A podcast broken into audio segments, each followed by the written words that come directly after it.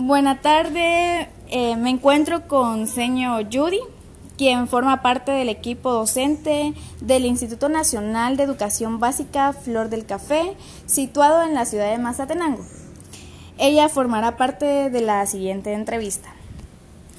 ¿Cree usted que los talleres impartidos tuvieron un buen impacto en usted como docente? Sí, de hecho era un tema que necesitaba abordar. Quizás la idea al principio que, que se tenía respecto al tema era algo errónea, pero gracias a los talleres, este tema que no solo es teórico, sino que práctico, ayudó bastante en mi profesión y a mis estudiantes, ya que lo que se busca es que el estudiante se motive y para ello saber guiarlo para que potencialice su aprendizaje. Usted como docente, ¿Cree que los talleres impartidos involucraban un tema de importancia? Sí, siento que cada taller se exprimió al máximo. Al menos yo como docente veía que, que había muchas estrategias que son factibles para que el estudiante pueda maximizar su nivel de aprendizaje. Y es bueno que se, que se haya implementado ya que era justo y necesario. La siguiente pregunta dice así. ¿Ha implementado lo visto en los talleres con los estudiantes? Sí. Exclusive, hoy desarrollé una actividad que se realizó en el segundo taller. Los estudiantes a través de las actividades que son activas se motivan.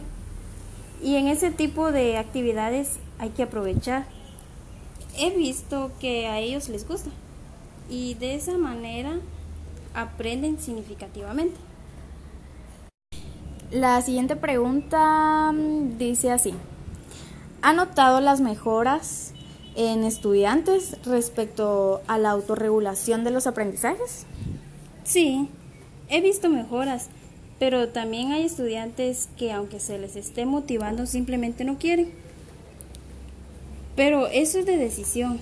Yo como docente puedo tener la mayor disposición, pero si el estudiante no quiere, cuesta que haya un cambio.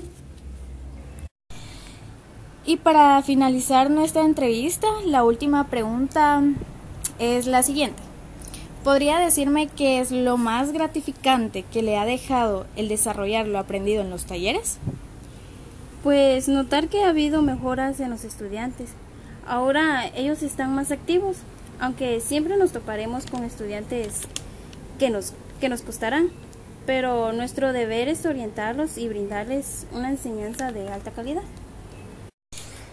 Agradezco la participación activa de la docente Judy.